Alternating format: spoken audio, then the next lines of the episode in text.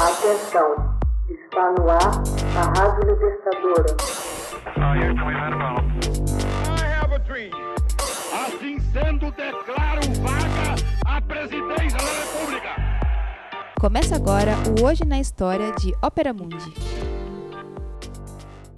Hoje na História, 21 de dezembro de 1928, estreia na União Soviética o clássico O Encoraçado Potemkin.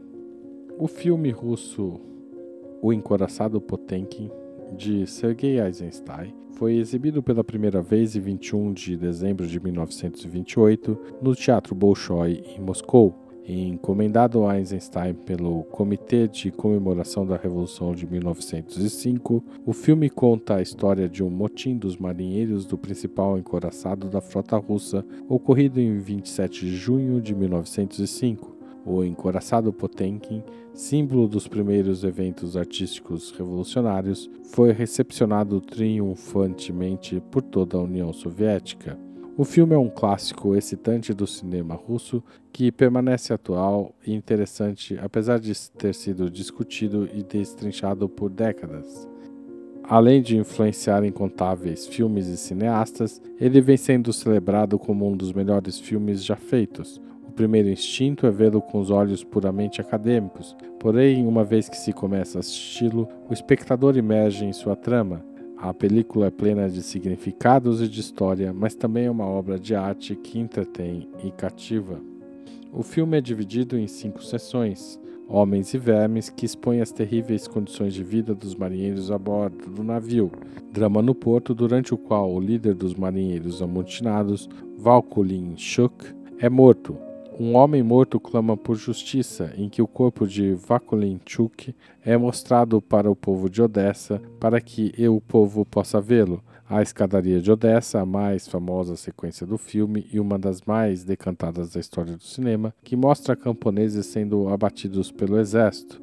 E o encontro com o esquadrão, que mostra uma tropa enviada para combater os amotinados do Potemkin, que junta-se aos marinheiros rebeldes. Do ponto de vista estrutural, o roteiro de Eisenstein, Nina Agadzanova, Nikolai Aseyev e Sergei Tretyakov é bastante consistente, embora o diálogo, mínimo por ser um filme mudo, seja um pouco pesado, segundo os críticos, mas o filme mostra a força quando se expressa simplesmente pelas imagens. Do ponto de vista puramente artístico, a sequência da escadaria de Odessa é a mais impressionante das cinco, com imagens surpreendentes, vibrantes e inesquecíveis.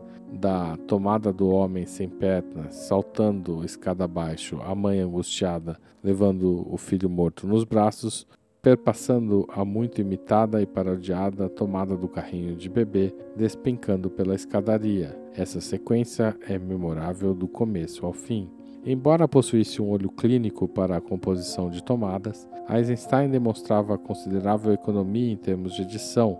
Não há uma única cena desaproveitada em todo o filme. Cada tomada é importante em termos de levar a trama adiante. De resto, seu sucesso como filme de propaganda é inegável, dado que aos olhos do espectador todas as cenas são verdades históricas. O motim de Potemkin de fato ocorreu. O massacre da escadaria de Odessa, não.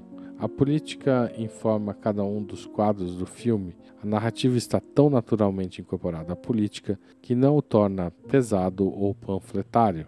O sucesso de Eisenstein nesse aspecto decorre de suas teorias de montagem. Seu arranjo de imagens, às vezes tão disparatado, aprofunda a compreensão da história, conferindo a ela um ritmo adequado, uma mensagem política nítida. O sucesso popular do filme deve-se a que as cenas são tão reais que o espectador não tem tempo para pensar, simplesmente vê-se por elas absorvido. O Encoraçado Potemkin é tão bem produzido que extasia plateias até hoje e é colocado no patamar de filme obrigatório por todos os amantes da sétima arte. Hoje na História, texto original de Max Altman, locução Haroldo Cerávulo, gravação Michele Coelho, edição Laila Manoeli. Você já fez uma assinatura solidária de Opera Mundi? Com 70 centavos por dia, você ajuda a imprensa independente e combativa. Acesse www.operamundi.com.br/apoio.